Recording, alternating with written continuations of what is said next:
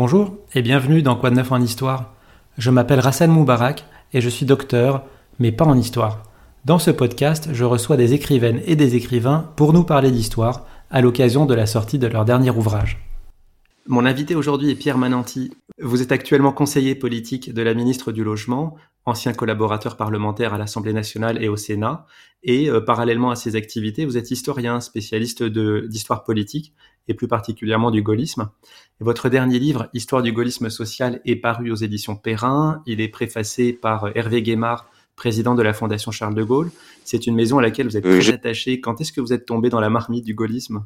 Oui, c'est une vieille histoire qui a en réalité débuté en 2013. À l'époque, euh, étudiant à l'école normale supérieure, je me rends à la Fondation Charles de Gaulle, rue de Solferino, à Paris, euh, qui conserve les archives du général de Gaulle, de ses différents partis, d'un certain nombre de ses collaborateurs. Et euh, arrivé à cette fondation, je rencontre un certain nombre de personnalités pour beaucoup disparus aujourd'hui. Je pense en particulier à des gens comme Michel Onfrol, Gilles Lebéguec, mais pour d'autres encore en vie et encore actifs dans l'histoire du gaullisme. Je pense en particulier à quelqu'un comme David Valence, qui est aujourd'hui maire de Saint-Dié dans les Vosges, vice-président du conseil régional Grand Est, mais qui est aussi un, spécialiste de cette histoire contemporaine du gaullisme. Je pense à quelqu'un comme Arnaud Tessier, qui est aujourd'hui président du, conseil scientifique de la Fondation. Et donc, euh, dans ce milieu où j'arrive, euh, curieux du gaullisme, curieux de la personnalité du général de Gaulle, comme de nombreux autres historiens de, mon âge, euh, j'ai eu la chance d'être euh, parrainé, encouragé dans mes études, accompagné aussi dans la recherche sur archives et finalement de, euh, vous l'avez dit très bien, de, tomber dans cette marmite du gaullisme euh, dans laquelle euh,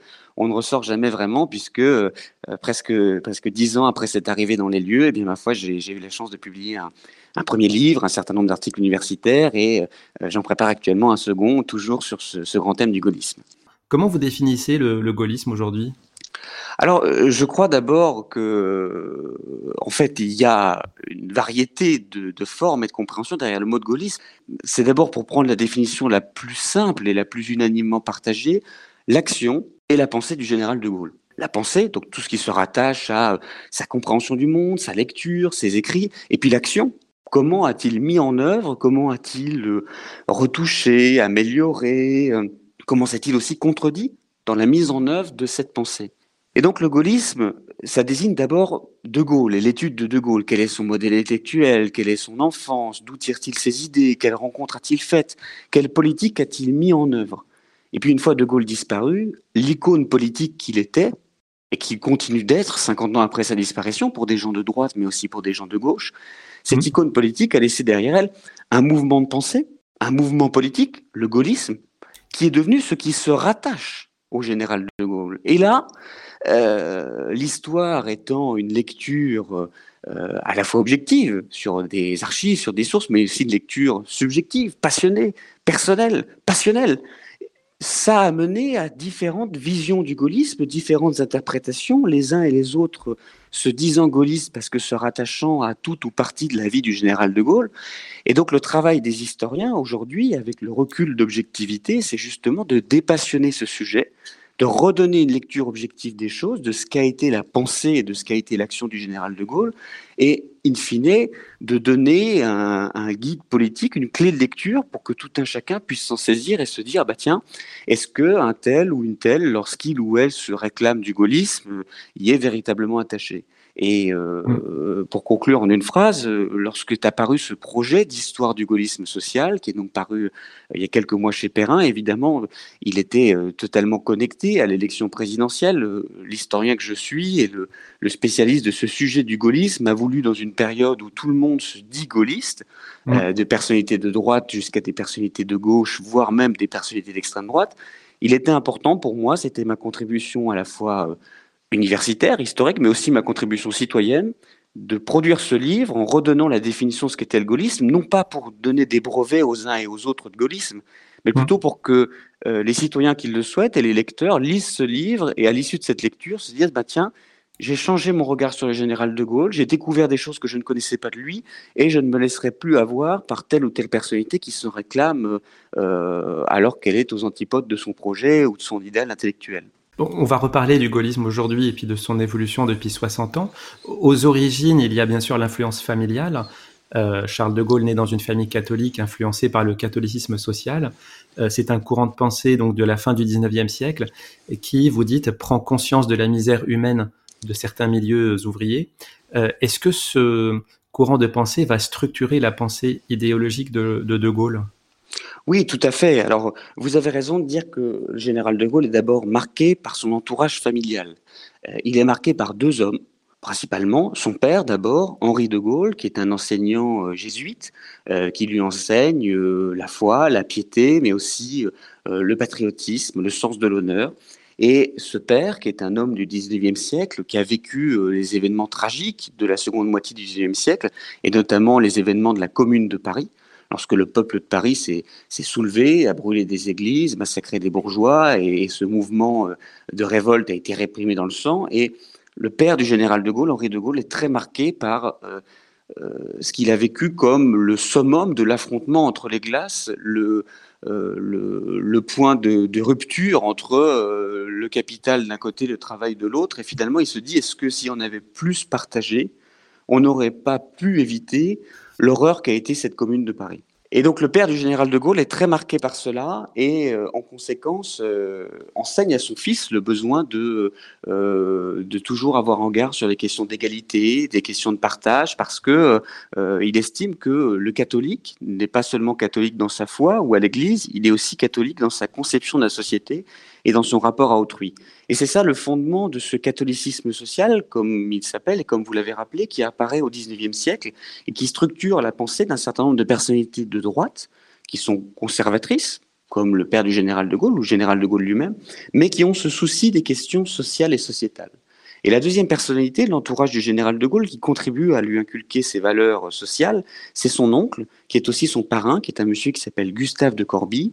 Et euh, ce parrain euh, participe à l'époque à, quelque chose qui s'appelle les Semaines sociales de France, qui est une sorte d'université sociale itinérante qui promeut cette doctrine du catholicisme social, promeut ce, cette idée que le catholique a aussi un rôle dans la société, dans la cité, euh, à travers les campagnes. Et donc, sous l'influence de ce double modèle, familiale, euh, le général de Gaulle va euh, voir la société, voir les rapports sociaux entre les hommes et au sein d'entreprises avec cette question de euh, l'égale répartition des richesses, du pouvoir de décider d'entreprise.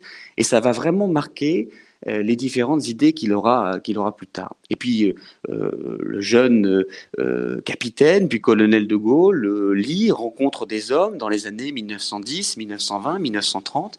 Il est en particulier marqué par la lecture d'un homme qui s'appelle Frédéric Leplay qui est un mhm. universitaire du XIXe siècle, et qui, dans la même branche de ce courant de pensée du catholicisme social, a imaginé un concept qui s'appelle l'association capital-travail.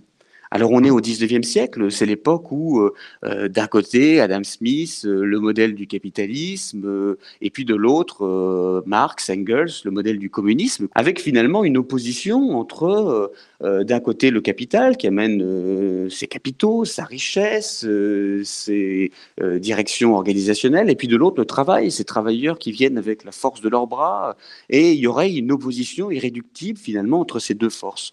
Et quelqu'un comme Proudhon, d'ailleurs, qui écrit sur ce rapport entre le capital et le travail, dit que la société avance par cette opposition, par cette lutte entre le capital et le travail, et c'est de ça que la société et l'histoire se fait.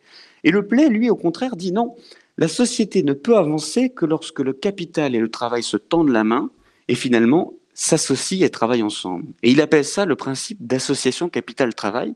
Et c'est très intéressant parce que le général de Gaulle, moi j'ai pour les, besoins de ce livre repris les centaines de discours, lettres, mmh. notes qu'il a fait tout au long de, sa vie et qui sont édités en, en 19 volumes. Donc c'est dire qu'il y a pour les historiens une, une véritable masse sur laquelle travailler. Et ce concept d'association capital-travail, le général de Gaulle va non seulement s'en inspirer, mais il va aussi le reprendre, en faire le cœur de son discours. On trouve des dizaines et des dizaines d'occurrences de cette notion d'association capital-travail.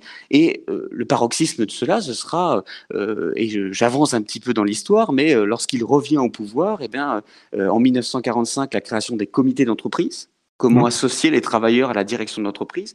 Et puis en 1958, 1900, quand il revient au pouvoir, et en particulier janvier 1959, les premières ordonnances sur l'intéressement et la participation Comment faire pour que le, travailleur ne soit pas seulement euh, récompensé pour son acte, mais soit aussi récompensé par la réussite de l'entreprise?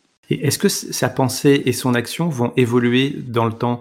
Je veux dire, est-ce que le De Gaulle de la Première Guerre mondiale a les mêmes idées qu'à la Libération et les mêmes idées qu'en 58-69 du point de vue social? Oui, alors euh, oui, le, général de Gaulle et le gaullisme ont évolué. Non, les idées du général de Gaulle ne sont pas les mêmes à tous les moments de l'histoire. Le général de Gaulle, jusqu'en 1940, s'intéresse finalement assez peu aux sujets économiques et sociaux. Il a une vision personnelle, mais c'est pas une vision euh, sociétale ou, politique. Et d'ailleurs, euh, dans une lettre qu'il écrit à un ami, Jean Auburtin, en 1937, il dit euh, la question sociale, finalement, je n'y connais pas grand-chose. Donc, euh, ça, avoue avec beaucoup d'humilité une certaine pudeur sur ces questions qu'il ne, qu'il ne maîtrise pas, contrairement, par exemple, aux questions euh, militaires ou dans lesquelles il excelle. Et puis, la Seconde Guerre mondiale oblige le chef militaire, l'officier qui commence la France libre, à s'intéresser à la France libérée, à la France rénovée, au modèle social qu'il faudra mettre en place à la libération.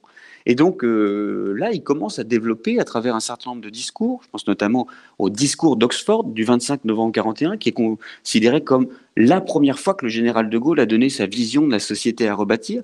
Il y pose les fondements euh, de davantage de partage entre le chef d'entreprise et le travailleur, d'une euh, lutte contre la, mécanisation du travail, euh, d'un système euh, où il faudrait que euh, les plus vieux, les plus nécessiteux soient continuellement accompagnés et, ça s'appellera la sécurité sociale à partir de la libération. Donc c'est vraiment à travers ce texte qui pose les premiers fondements de sa vision des rapports sociétaux. Et puis en même temps, pendant la guerre, il a une vision extrêmement dure euh, des entreprises. Il parle des trusts qui ont vendu la France à Hitler. Il parle de ces entreprises qui ont trahi. Il voudrait une nouvelle révolution nationale, un comité de salut public. Donc, euh, il est très euh, anti-patron. Et puis, De Gaulle revient au pouvoir, est chassé du pouvoir, ou plutôt démissionne parce qu'il ne partage pas les idées de la gauche, mais quitte le pouvoir parce qu'il ne se trouve plus en adéquation avec le personnel politique à partir de 46. Et dans l'aventure politique qu'est le Rassemblement du peuple français, qui est le nom du parti qu'il crée en 1957 et qui va vivre jusqu'à la première moitié des années 50, il change ce discours parce que finalement, il minimise euh, la part sociale de son discours et il se rapproche davantage des patrons d'entreprise parce qu'il euh, comprend que son électorat, ses partenaires, ses amis dans cette aventure politique, ce ne sont euh, pas ceux qui pouvaient répondre à son discours des années 1940.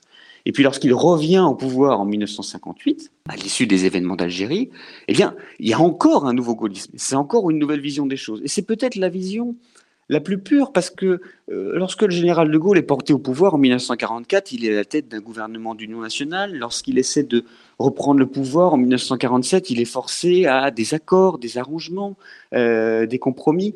Lorsqu'il revient en 1958, il est porté par un élan national et donc finalement, il peut mettre en œuvre la politique qui est la sienne sans avoir à négocier, sans avoir à discuter. Et donc c'est mmh. intéressant parce que quelles sont les premières mesures que prend le général de Gaulle quand il revient au pouvoir et que personne ne questionne la légitimité politique de son action Ce sont des mesures sur l'intéressement, ce sont des mesures sur la retraite des vieux travailleurs, ce sont des mesures sur les travailleurs indépendants. Donc ça veut dire que ça n'est pas seulement un calcul politique, d'avoir un discours à gauche, d'avoir un discours social pour le général de Gaulle. C'est aussi au fondement de sa pensée et de son action. Et c'est pour ça euh, que lorsque j'ai écrit ce livre, qui s'appelle donc euh, Histoire du gaullisme social, c'est-à-dire finalement euh, histoire des idées de gauche dans le gaullisme, histoire de la représentation sociale et sociétale du gaullisme, j'avais mmh. pensé à un moment intituler le livre Histoire du gaullisme, entre parenthèses sociales, parce que euh, toute la thèse de mon travail, c'est de prouver que le gaullisme par essence social, le général de Gaulle était par définition intéressé par ces questions et voulait absolument proposer des choses très concrètes aux Français et aux travailleurs, parce que pour lui, la société heureuse ne pouvait passer que par davantage de partage. On accole l'adjectif social au gaullisme. Est-ce que c'est vraiment indissociable de l'ensemble du gaullisme? Alors moi je pense que euh, le gaullisme, action et pensée du général de Gaulle de son vivant, est un gaullisme social par définition. Et les différents éléments qu'on a partagés il y a quelques instants hmm. en sont des preuves tangibles et de nombreux autres se, trouvent dans, ce livre. Après la disparition du général de Gaulle, c'est vraiment là que ce terme de gaullisme social va apparaître. Il y a très peu de mention du mot gaullisme social ou même gaullisme de gauche avant la disparition du général de Gaulle, si ce n'est pour euh, euh, justement signifier un peu les, les du gaullisme, l'aile gauche des différents partis qui sont un peu euh, les râleurs permanents en désaccord avec certaines politiques du gouvernement. Et c'est vraiment après la disparition du général de Gaulle que ce terme de, de gaullisme social va, va prospérer, et ceci pour deux raisons. La première, c'est que après la disparition euh, politique en 69, puis personnel en 70 du général de Gaulle, celui qui lui succède, c'est Georges Pompidou, euh, banquier, plutôt tenant d'une politique économique euh, libérale. Et donc un certain nombre de gaullistes vont se dire que l'héritage, le vrai héritage gaulliste, il est social, il n'est pas libéral, il n'est pas pompidolien. Et donc finalement, Pompidou aurait trahi l'héritage gaulliste. Il serait le fossoyeur du gaullisme. Et vous avez des personnalités euh, importantes dans la vie du gaullisme. Je pense à quelqu'un comme René Capitan, qui a été garde des Sceaux du général de Gaulle. Donc on parle quand même euh, d'une personnalité de premier plan dans la vie gaulliste, qui, au lendemain de l'élection de Georges Pompidou, édite un journal sur lequel il met en première page une photo du général de Gaulle et le titre Résistons. Résistons hmm. à Georges Pompidou et aux forces de l'argent, c'est ce qu'il écrit dans son texte, qui sont aux antipodes du projet du général de Gaulle. Et donc ce gaullisme social, à travers des gens comme euh, René Capitan, Louis Vallon, euh, va se développer avec l'idée que euh, Georges Pompidou trahirait cet héritage social du général de Gaulle. Et puis un peu plus loin dans l'histoire, 1974, euh, Georges Pompidou décède, Valéry Giscard d'Estaing lui succède et euh, euh, on l'a un peu oublié, mais Valéry Giscard d'Estaing lui succède parce qu'une partie des gaullistes, emmenés par un certain Jacques Chirac, qui a été ministre du général de Gaulle puis de Georges Pompidou, trahit son propre camp, trahit le candidat de son camp, Jacques Chaban-Delmas, qui avait été Premier ministre de Pompidou, et emmène 43 contestataires en soutien à Valéry Giscard d'Estaing. Et de nouveau, alors que Jacques Chaban-Delmas était euh, l'homme de la nouvelle société, on l'appelait ainsi en référence à un discours qu'il avait fait en 1969 où il parlait justement d'une nouvelle osmose sociétale, de casser le régime des castes, euh, redonner confiance à la jeunesse, bref, un, discours euh, qui ne déplaisait pas aux gaullistes de gauche, eh bien, de nouveau en 1974, cette tendance gauche du gaullisme se sent trahie. Donc les gaullistes sociaux vont vraiment vivre avec la, double douleur d'avoir été, euh, c'est leur sentiment en tout cas, d'avoir été trahis en 69 et en 74 et d'être les seuls à défendre le vrai gaullisme originel, un gaullisme pur, un gaullisme social par définition. Et dans cette aventure, il y aura euh, deux types de personnalités, celles qui vont rester à droite et vont essayer au sein de la droite de faire vivre cette idée sociale en disant oui, nous soutenons Georges Pompidou, Valéry Giscard d'Estaing, Jacques Chirac, mais nous voulons auprès d'eux développer l'importance que la droite doit être aussi une droite sociale, doit parler aux travailleurs, aux ouvriers. Et vous avez des noms comme euh, Philippe de Chartres, euh, Gilbert Grandval, Philippe Séguin, Christian Poncelet, qui sont des personnalités qui ont, contribué à structurer ce, euh, ce discours. Et puis, de l'autre côté, vous avez des personnalités qui vont se radicaliser, vont estimer que Jacques Chirac a mis fin à l'aventure gaulliste, que le parti n'est plus euh, à abandonner les oripeaux du gaullisme et donc euh, l'aventure gaulliste doit se poursuivre ailleurs. Quelqu'un comme Léo Hamon, qui a été porte-parole de Georges Pompidou, euh, finit sa vie politique pendant les municipales de Paris en soutien à la gauche socialiste et communiste. Quelqu'un comme Jean Charbonnel, qui a été ministre du général de Gaulle, donc ministre du général de Gaulle, ministre de Georges Pompidou, on parle là aussi d'une personnalité euh, euh, qui a eu un rôle important dans la vie du parti gaulliste et dans la vie du gaullisme. Euh, lui va carrément participer au programme commun de la gauche, quand dans les années 70, les différents partis de gauche s'unissent autour d'un programme commun. Et mmh. vous avez des gaullistes qui participent à cette aventure en disant finalement ce programme commun n'est-il pas plus respectueux du legs du général que ne le sont le programme euh, libéral euh, euh, du jeune RPR qui vient d'être créé en 1976 par Jacques Chirac. Donc, c'est de là, et c'est dans cette époque et dans ce climat qu'apparaît ce mot de gaullisme social. Et puis, il a un petit peu perdu de son sens, il est devenu avec le temps, les époques, le synonyme finalement d'une sorte de point d'équilibre. Gaullisme social, c'est ce qui allie le gaullisme, le meilleur de la droite, le général de Gaulle, et puis social, cette petite tendance de gauche qui nous rappelle euh, l'héritage français, la Révolution, le Front populaire, le Conseil national de la résistance. Et donc, ce mot de gaullisme social a été galvaudé.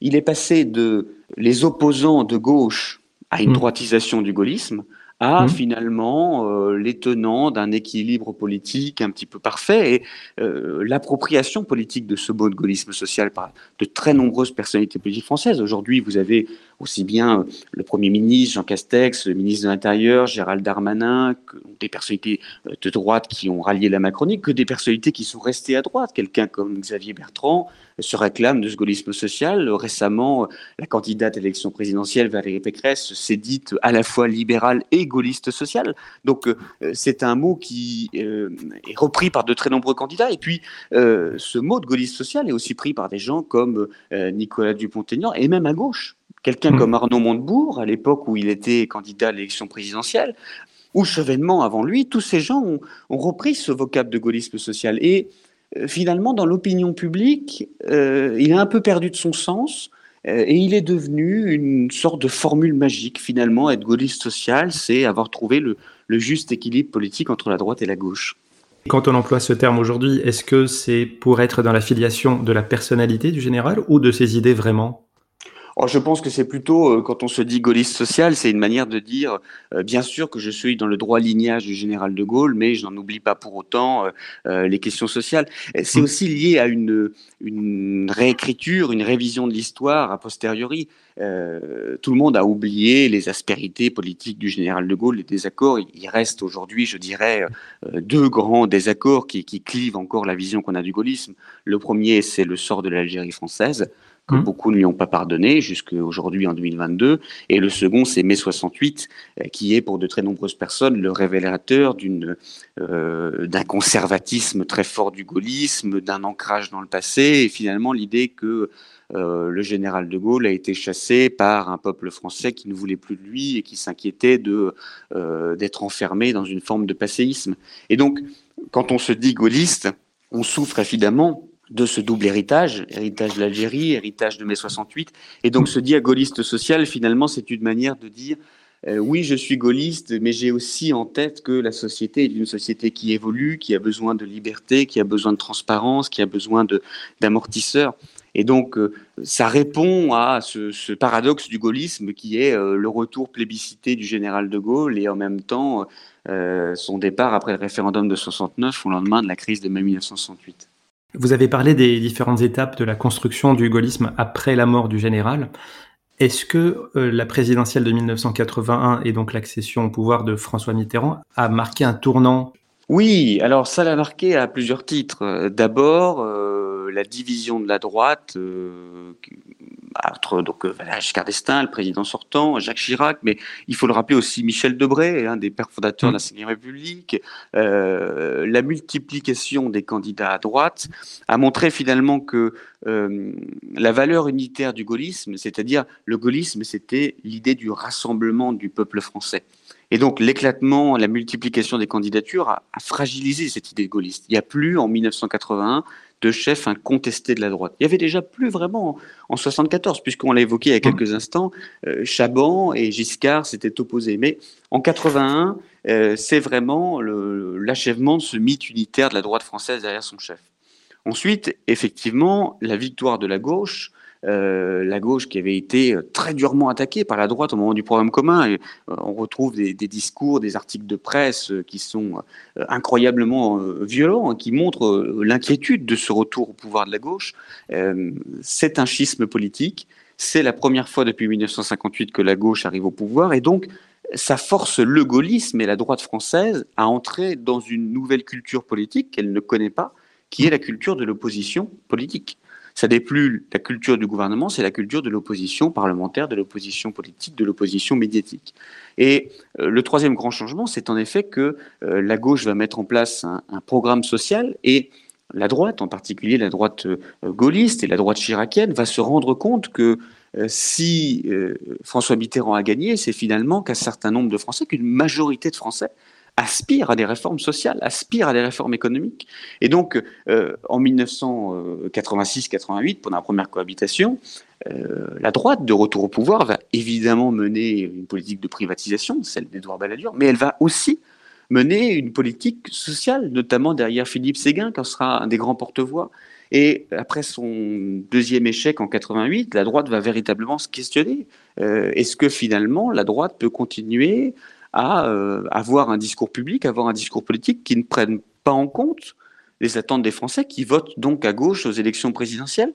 Et le, génie de Jacques Chirac en 1995, qui l'amène à l'Élysée, c'est euh, euh, sur le conseil de personnalités comme euh, Philippe Séguin, Henri Guénaud, un certain nombre de parlementaires, parmi lesquels François Fillon, qui à l'époque fait partie de, cette jeune garde séguiniste autour de, autour de, de l'ancien député maire d'Épinal. Ces gens-là vont conseiller à Jacques Chirac de développer le discours dit de la fracture sociale, c'est-à-dire que la droite doit aussi proposer un discours social et c'est ce qui fera gagner en 1995 Jacques Chirac, c'est ce qui lui fera gagner d'abord face à son adversaire de droite, Édouard Balladur, et puis c'est ce qui lui fera gagner surtout au second tour euh, l'élection présidentielle et donc euh, l'amènera à l'Élysée.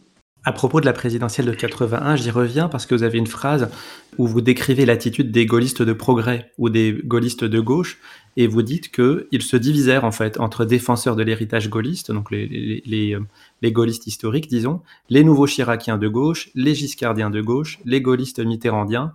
Est-ce que, euh, à partir de ce moment-là, la référence à De Gaulle va être un peu effacée par finalement l'adhésion ou l'opposition au chef du parti en place?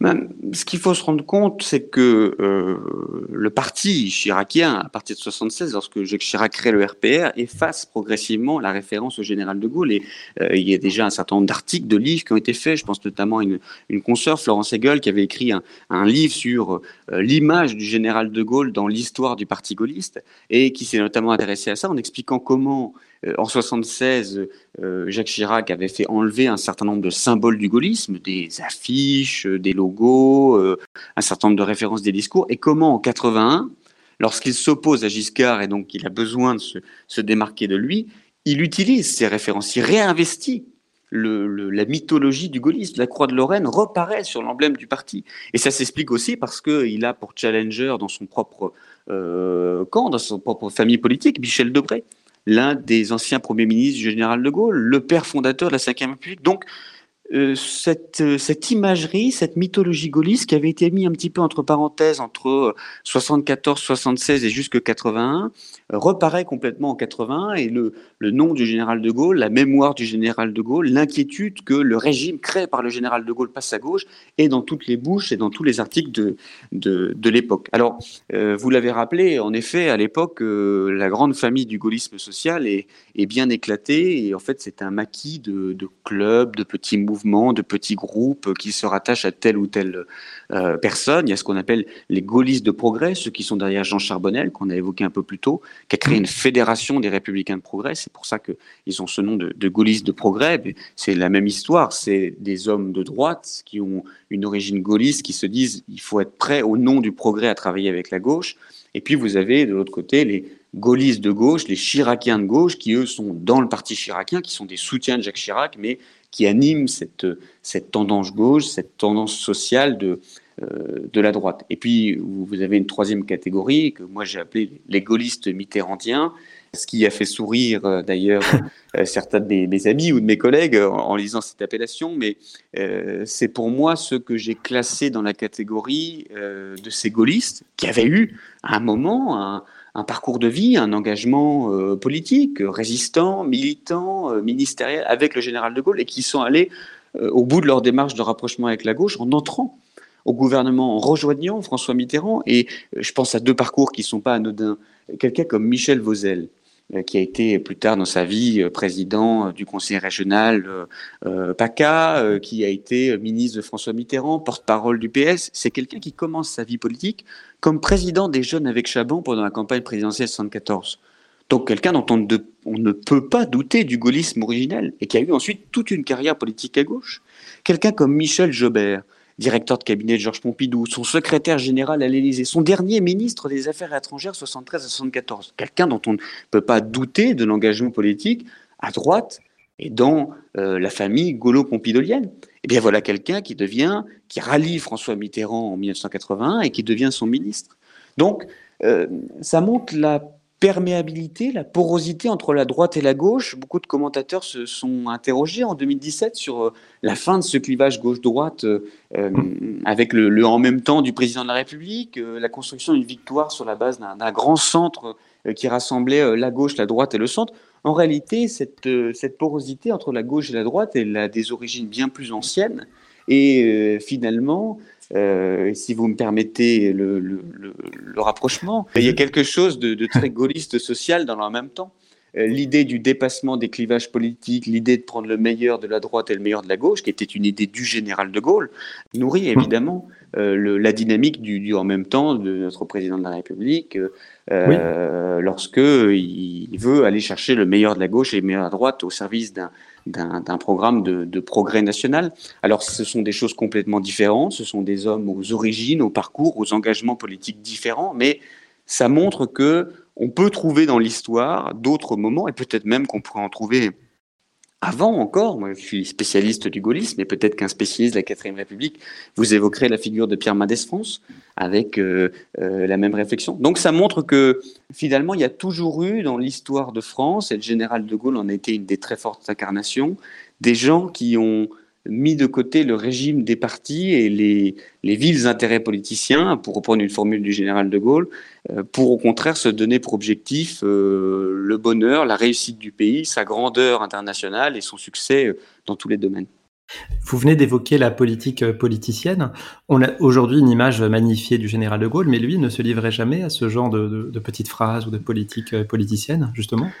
Alors il avait autour de lui des gens qui le faisaient pour lui. C'est euh, des porte-flingues, on appellerait ça aujourd'hui? On dirait des porte-flingues. Vous avez tout à fait raison. L'expression est appropriée et peut-être même d'autant plus appropriée que euh, il y a eu aussi une face sombre du gaullisme et donc euh, il faut pas tomber dans le, le, le rêve ou le fantasme d'un gaullisme parfait, heureux, brillant, sans adversaire. au hmm. contraire, il y a eu aussi une face sombre du gaullisme, les dossiers Focard, la France-Afrique, les liens avec les barbouzes. Euh, la compromission de, certains députés au cours de leur mandat dans différentes affaires euh, immobilières ou politiques. Après le général de Gaulle, le, scandale de l'île de Ré, le scandale de la garantie foncière. Donc l'histoire du gaullisme est aussi marquée par euh, des soubresauts néfastes. Ça, c'est le premier élément qu'il faut vraiment avoir en tête. Et c'est d'ailleurs le rôle de l'historien aujourd'hui, par rapport à une vision magnifiée du gaullisme, de dire qui a eu des moments euh, éclatants, brillants, incroyables, mais qui a eu aussi euh, des pages euh, douloureuses, voire très critiquables. Et je crois d'ailleurs que on ne peut, lorsqu'on est historien, s'enthousiasmer de, certaines heures ou histoires du gaullisme que si on a aussi le courage de révéler ces histoires moins moins enjolivées. Alors est-ce que le général de Gaulle euh, descendait de l'arène, faisait de la politique politicienne? On a longtemps dit qu'il s'intéressait pas du tout à la politique. Euh, au contraire, on a maintenant, avec l'apparition la, de, des, mémoires, euh, des archives d'un certain nombre de personnes, une connaissance plus fine de son rapport à, la politique, à la géographie politique. Et on sait, par exemple, grâce aux mémoires de Jacques Faucard, qui a été le secrétaire général à l'Élysée aux affaires africaines et malgaches, mais qui a aussi été l'homme qui de 58 à 74 euh, assurait les relations entre l'Élysée et le Parti gaulliste, on sait que le général de Gaulle avait une très fine connaissance de la carte électorale. Il savait quel mmh. était tel ou tel élu, quel était tel ou tel député, et euh, il avait un avis très tranché euh, sur le fait de le soutenir ou non. Donc, il n'a pas délaissé le sujet politique et la question de la cartographie électorale, qui je soutiens, qui j'élimine politiquement, à d'autres, au contraire, il, suivait ça très activement. Et euh, il faut lire d'ailleurs à ce sujet euh, euh, l'extraordinaire biographie qui a été faite de lui par un historien étranger, Andrew Jackson, qui raconte comment, sous la Quatrième République, le général de Gaulle se rendait en déplacement des villes et, pique-niquait sur le bord de la route avec l'élu du coin en, en écaillant ses, ses, œufs et en mangeant son sandwich au jambon. Donc il y avait chez le général de Gaulle une très grande simplicité qui était alliée à une très grande connaissance des hommes, des histoires et des anecdotes. Et mmh. en même temps, et en même temps, revers de la médaille, le général de Gaulle, euh, enfin revers de la médaille, façon de parler, le général de Gaulle n'a jamais voulu se salir les mains à faire des sales coups, à se débarrasser de telle ou telle politique. Il s'est toujours tenu au-dessus de cela. Et ça participe finalement à l'image qu'on a aujourd'hui de lui, qui est l'image d'un homme euh, euh, au-dessus des partis, au-dessus des confrontations, au-delà des règlements de compte, euh, parce que des hommes autour de lui euh, ont pour lui mis en œuvre ses politiques, réglé les différends et ils sont souvent oubliés, mais ils ont eu en fait un rôle essentiel. Et par exemple, je reviens une dernière fois dessus, mais parce que ces, mémoires sont, sont éclatants de, vérité et vraiment intéressants à lire. Je le, conseille à vos auditeurs, les mémoires de Jacques Faucard racontent comment il, rendait compte scrupuleusement et à intervalles très réguliers au général de Gaulle de, tout ce qu'il faisait pour lui. Donc, euh, euh, le général était informé, souvent ne, répondait pas, haussait le sourcil, ce qui voulait dire qu'il avait entendu et compris, mais ne s'en mêlait pas. Et pour autant, il savait très bien ce que son entourage faisait et il savait que euh, pour que le pays tienne, il fallait que chacun joue son rôle. J'avais une question, alors un peu anecdotique, mais avec donc De Gaulle placé sur ce piédestal, à partir de quand sa tombe à Colombey les deux églises devient l'objet d'un pèlerinage annuel?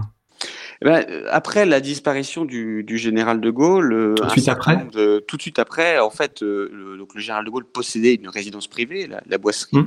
euh, et la question s'est rapidement posée fait-on ou non un monument? Alors le général, dans ses dernières volontés, avait demandé à être enterré dans la plus grande sobriété pour ne pas qu'il y ait de, de, récupération politique finalement de, son décès et de, de l'image qu'il avait laissée, et en même temps, pardon en même temps, très rapidement, euh, l'édification de la, de la Croix de Lorraine par ses successeurs a créé un véritable euh, pèlerinage politique avec des dizaines de milliers de personnes qui venaient chaque année d'abord se recueillir sur la tombe du général de Gaulle. Les premières générations qui viennent sont plutôt des personnalités qui viennent euh, se recueillir. On y va euh, au terme d'un parcours, d'une carrière pour rendre hommage à l'homme qui était le général de Gaulle.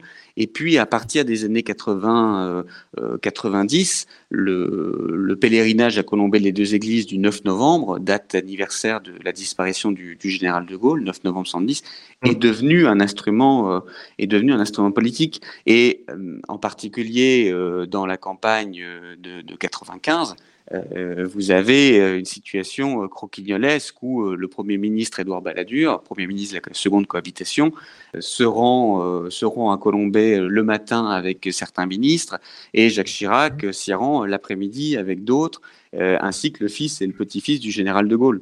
Donc il y a eu véritablement à partir des années 90 une, utilisation politique, une transformation politique du pèlerinage à Colombay, qui est passé d'un pèlerinage historique, mémoriel, à un pèlerinage politique et sans vouloir être trop critique, les, nombreuses déambulations qu'il y a eu à Colombay euh, euh, hmm. cette année montrent une, volonté d'accaparation du sujet de, euh, de toutes parts. Et les commentaires, ont, les commentaires ont plu sur certaines personnalités qui veulent récupérer le, l'image et le bénéfice de l'image du gaullisme euh, pour eux-mêmes, alors que euh, leur parti, leurs propos, leur orientation sautent au contraire de tout ce qu'était le général de Gaulle.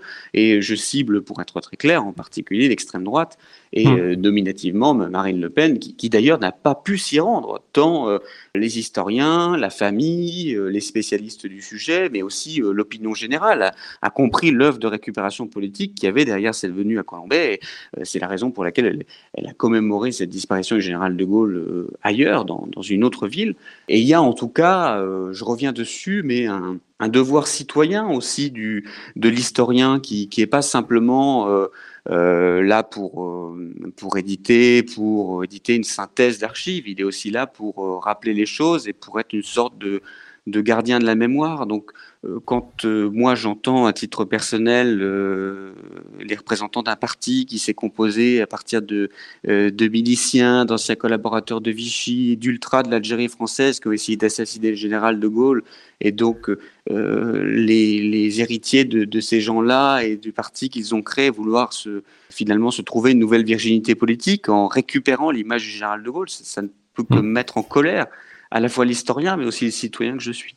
Dans cette même veine de, récupération, euh, quel que soit le sujet aujourd'hui, on trouve toujours quelqu'un pour poser la question euh, qu'aurait fait le général de Gaulle aujourd'hui? Ça, ça doit vous énerver aussi, non? Alors, je ne voudrais pas faire croire à vos auditeurs que je suis un homme en colère. Non, non. Euh, non, mais il est vrai que euh, entendre ici et là dans toutes les émissions, et d'ailleurs moi, on, m'a posé la question dans différentes émissions, radio, télé, qu'aurait fait le général de Gaulle en telle situation. Je crois que c'est une question à laquelle on ne peut pas vraiment répondre.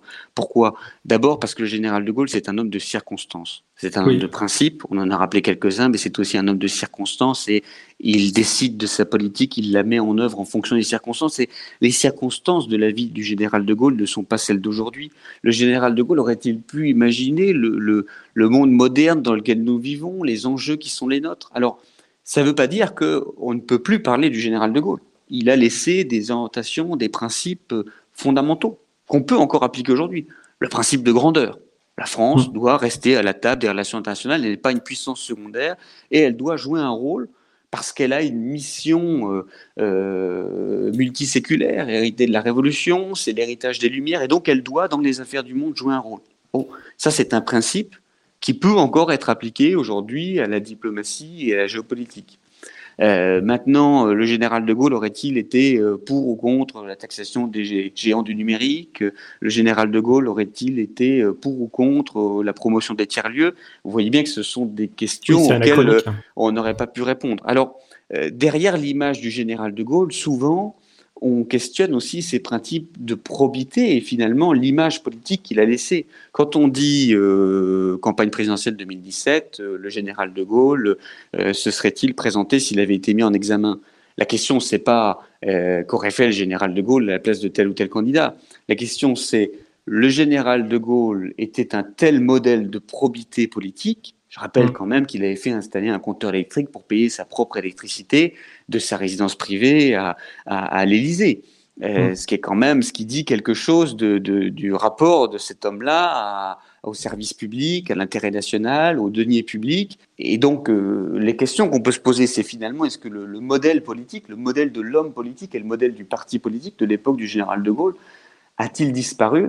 Euh, ou existe-t-il encore? Et là, euh, je parlais tout à l'heure de la façon du gaullisme. Il ne faut pas oublier euh, qu'a existé aussi euh, un système de, police parallèle hein, avec les gros bras du parti gaulliste qu'on appelait service d'action civique, le SAC, qui a fini par être dissous tant il avait eu des, excès de, violence allant jusqu'à des raquettes et des meurtres. Donc, il ne faut pas surinterpréter ce qu'a pu être le gaullisme politique. Ça a été vraisemblablement un, un grand moment national, parce que ce retour au pouvoir du général de Gaulle, ces dix ans de transformation du pays, les fameuses Trente Glorieuses que, Jean Fourastier a, a si bien définies, mais ça a eu aussi, et c'est finalement toute la complexité du gaullisme, des heures sombres, des moments difficiles, euh, des moments honteux aussi, euh, qu'on n'aime pas forcément toujours rappeler. Et le gaullisme, c'est tout ça à la fois. Et votre livre s'arrête en 1995 et l'élection de Jacques Chirac.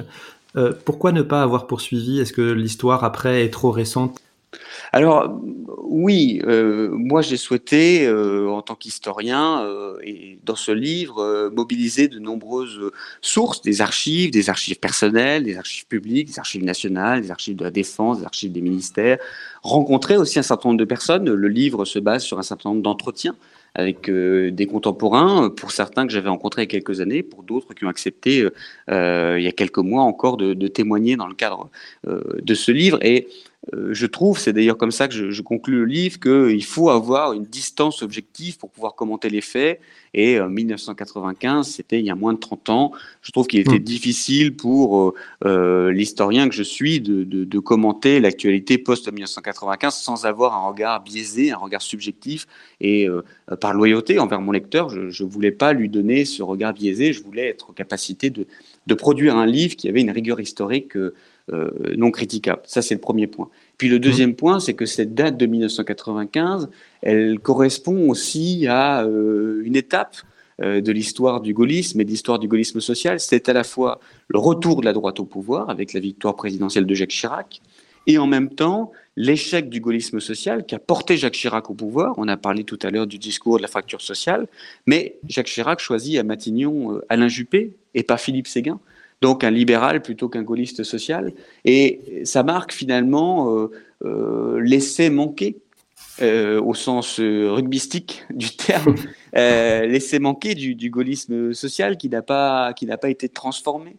Et Philippe Seguin ensuite va progressivement se détacher de Jacques Chirac et de la vie du parti gaulliste. La rupture est consommée en 97 et d'autant plus dure en 2002. Et donc, euh, dans la conclusion euh, du livre, euh, que je ne voudrais pas euh, spoiler ou, ou divulgacher, comme il faut dire en français, à, aux auditeurs, je, Mm. je, parle un petit peu de la campagne présidentielle de 2002. Et vous avez évoqué notamment tout à l'heure Jean-Pierre Chevènement, euh, ministre de François Mitterrand, grande personnalité de gauche qui, lorsqu'il se présente à l'élection présidentielle de 2002, réunit autour de lui un certain nombre de gaullistes sociaux.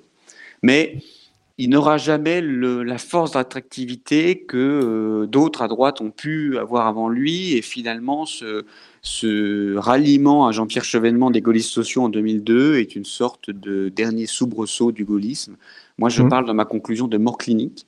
Pourquoi mmh. je parle de mort clinique? Parce que euh, je suis persuadé que le gaullisme social n'est pas mort en 95 comme il n'est pas mort en 2002, mais il est tombé dans une sorte de coma peut se réveiller à tout moment si tant est qu'un homme ou une femme politique s'en saisisse, le revitalise, lui redonne une importance dans la vie politique française et donc euh, charge sur la base de ce constat et, et de, de, de, ces quelques mots aux historiens futurs dans, dans 15 ans, dans 20 ans, dans 30 ans, de, pourquoi pas de prolonger ce livre, d'aller au-delà de 95, de, de décortiquer l'élection présidentielle de 2002, de se demander qu'ont fait les gaullistes sociaux en 2007, en 2012, en 2017, et de s'interroger sur euh, la capacité qu'a eu ou non une personnalité à, à reprendre ce flambeau.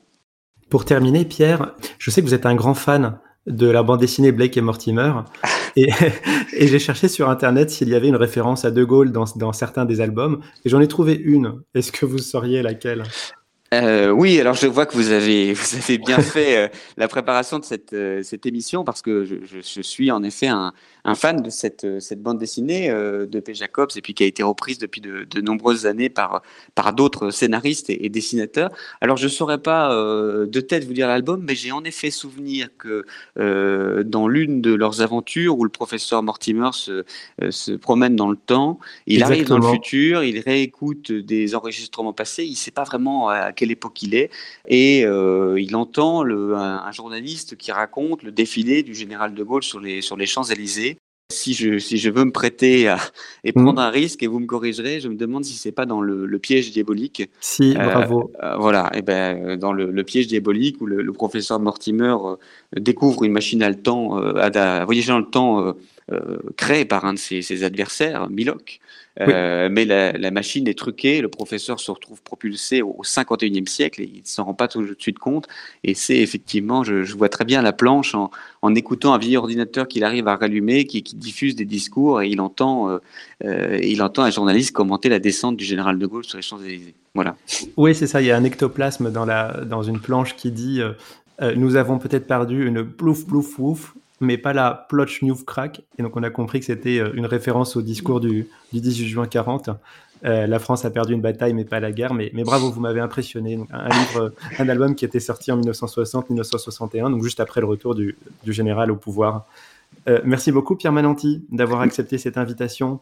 Eh ben, merci à vous pour, euh, pour votre accueil et euh, pour votre invitation aujourd'hui à, débattre avec vous sur ce beau sujet. J'espère avoir donné à, à vos auditeurs, euh, pourquoi pas, l'envie d'acheter ce livre et d'en savoir plus sur l'histoire du gaullisme social que ce qu'on a pu se dire aujourd'hui. Et puis, de manière générale, l'intérêt à continuer de, de lire et d'apprendre sur le gaullisme dont on, on connaît finalement encore pas tous les aspects et de nombreux autres historiens écrivent régulièrement sur ce thème en tout cas, il me semble important euh, d'y contribuer à l'heure où, ce mot de gaullisme et, et ce, cette notion de gaullisme a encore une importance si grande dans notre vie politique.